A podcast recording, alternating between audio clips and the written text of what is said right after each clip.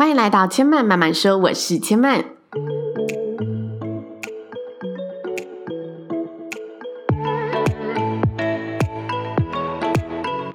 目前频道在 iTunes Store、Spotify、Google Podcast 都听得到。喜欢的朋友欢迎帮千嫚订阅并留言评论，让更多人可以认识千嫚慢慢说喽。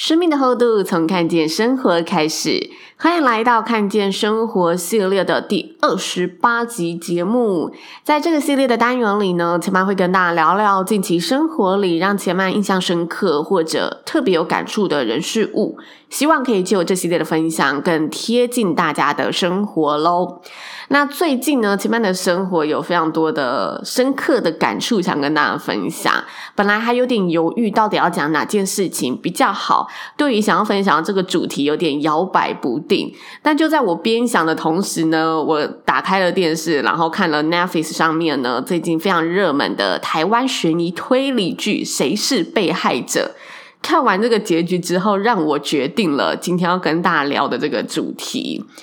不知道大家有没有听过，或者是看过这一部影集？这大概在四月底上映的一部影集。千万是觉得，呃，有空可以看一下，但是也没有觉得一定要看，非看不可。因为我觉得它整个剧情的节奏对千万而言还是偏慢的。千万。嗯、很希望 Netflix 上面有那种快速加倍的功能，因为我有时候就会把那一些比较空景，可能它酝酿的桥段去快转掉。但是我觉得整部片的剧情还是探讨的议题还是非常有意义的，因为它探讨了自杀，然后他自杀的案例里面探讨着呃现在的可能嗯性向问题，或者是大家在家庭故事中的问题，还是他曾经是。加害者，然后就必须带着这种内疚，还是说带着别人的眼光去活一辈子的一些议题？我觉得这些议题如果要仔细的去探究，是非常值得大家关注的。所以我觉得这整部片来说，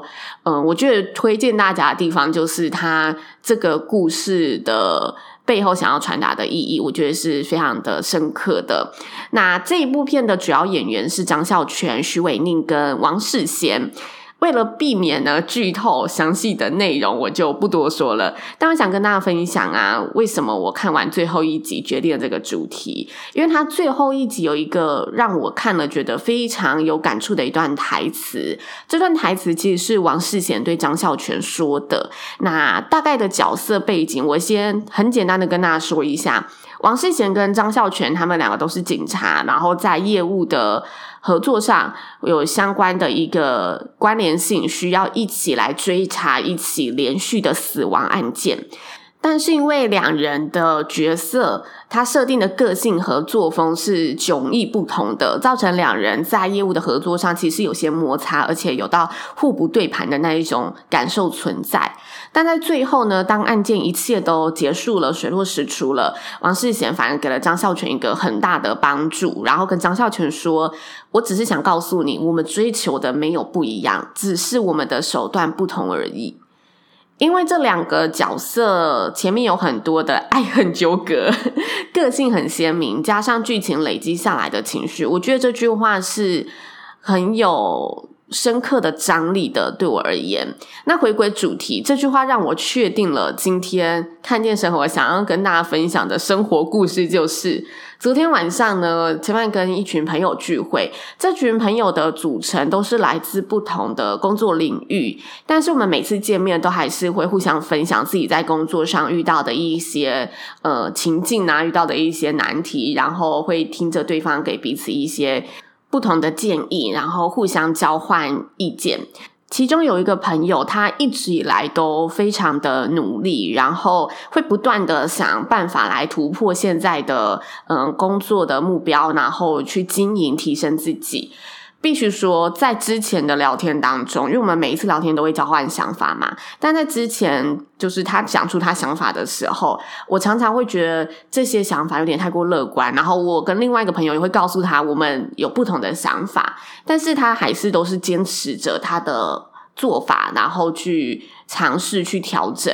但是这几次下来啊，我觉得他非常的厉害，因为他真的坚持用自己的方法。然后这一年来，他的确也用自己的方法越做越出色。即使这个方法我一开始听到的时候，觉得好像没有这么乐观，我觉得也许会有其他的做法。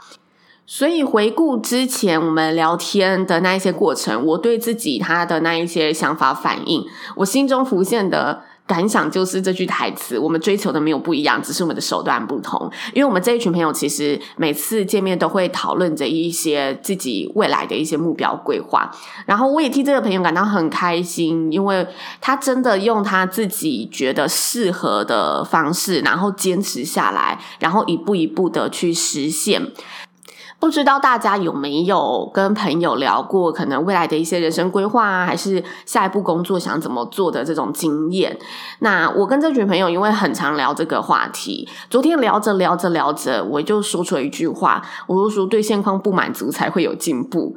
虽然我讲出这句话的时候呢，有一个朋友说觉得我很负面，但是我必须说，我说出这句话的时候是真的。是一个很正向的态度。我觉得，虽然大家对此刻的生活还是会存在许多迷茫，觉得自己离追寻的目标成就还差很大一截，还有很多路要走，但我就觉得那个不满足，在我们这一群朋友每次讨论起来，我觉得都是很有力量的。它可以带领着我们不断去寻求更多往前的一个动力。讲到不满足，我知道为什么那个朋友会觉得负面，因为他觉得，嗯，不满足好像是一种你觉得自己永远都还不够的感觉。但我觉得呢，确实啊，说出自己还不够，对于现况还不满足的人，他这个情绪并不一定都是负面的。反而，如果他可以很清楚的面对自己那一份想要满足的心态，我觉得那才是勇敢的。我相信大家在很低潮的时候，一定都有过类似的经验，就是会有点想逃避的，没有办法去面对自己的那一些不足，然后没有勇气去承认自己原来还有这么多不好的地方可以改进的地方。所以我觉得你能在朋友面前很坦诚的说出，对，我确定我这里还不够好，然后我也想到，